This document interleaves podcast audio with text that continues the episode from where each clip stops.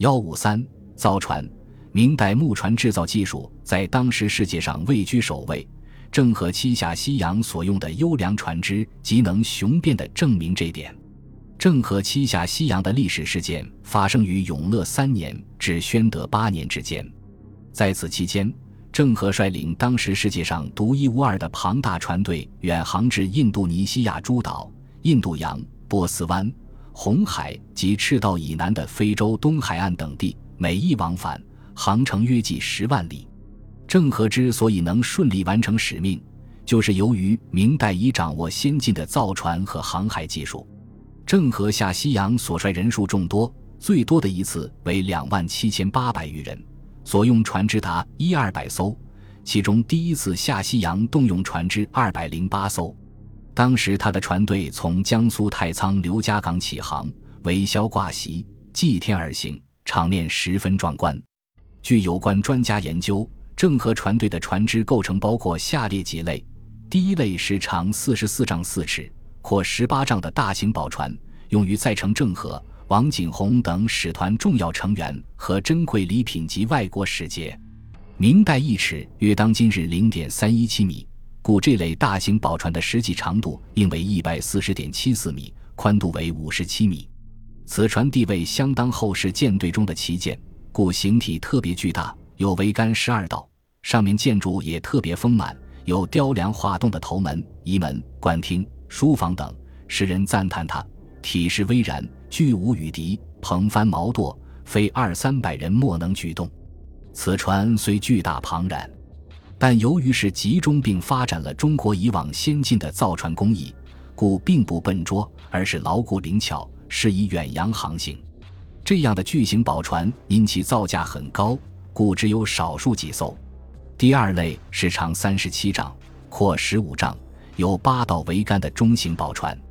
中型宝船中有些被用作为一般行政官员、技术人员等非军事人员乘坐的坐船，有的被用作为装载大宗物资，如生活用品、修船器材、各国进贡的各类动物等的运输船。当时这种运输船又被称为马快船或马船。中型宝船的数目大致在五六十艘。第三类为战作船，用于载乘广大下西洋官兵及军事武器，是下西洋船队的护卫舰。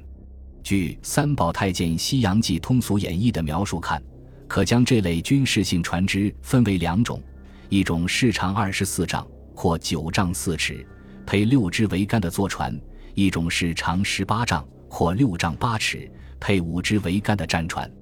战座船每船可载二三百人。战座船按其载重量的不同，又被称为二千料船和一千五百料船。这类船是船队中数目最多者，百艘左右。第四类是长二十八丈、阔十二丈、配七支桅杆的粮船，专载攻下西洋途中两万余人所需的各类粮食，其数目约十艘。郑和船队中的粮船是古代粮船中体积最大的。第五类是专为积住淡水的水船。龚真《西洋藩国志》言船队为解决海水鲁咸不可入口的难题，介于附近川泽及滨海港岔，汲取淡水。水船载运，积住仓储，以备用度。郑和船队于海上往往航行数月，两万多人及马匹、动物等所需淡水相当之多，估计其运水之船已在十艘上下。根据郑和下西洋所用船只情况看，明代大型海船的长宽比值是比较小的，在五二左右。此比值的确定有其科学性，在海上狂风巨浪的冲击下，唯有这种长宽比较接近的船体才能具有较强的抗御能力。郑和下西洋诸类海船形体普遍较大，在制船中为将众多的板材拼接在一起，成为一个坚固的船体。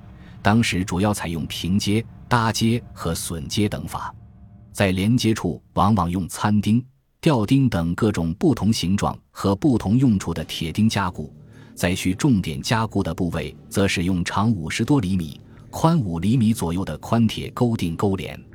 对于船板之间的缝隙，是以麻丝、竹乳和桐油灰等捣成的粘合物填色，此粘合物的凝结粘合之力不亚于胶。船体的长度与其所受的纵向弯曲力矩是成正比的。为此，那些长一百四十米、宽五十七米的大宝船的甲板厚度在二百二十八毫米以上，船底的厚度在二百七十五毫米以上。这样的厚度使船体完全能够承受它的纵向总弯曲力矩。船体的宽度大，要求横向强度的保证也大。为此，便设置数目众多的横舱壁。舱壁板的厚度在十厘米以上，每道舱壁用三四块木板榫接而成，并和肋骨紧密结合在一起。这种横舱壁还能增加船只的抗沉性。明代南北各地的船型较多，有浮船、舱船、广船、沙船等船型。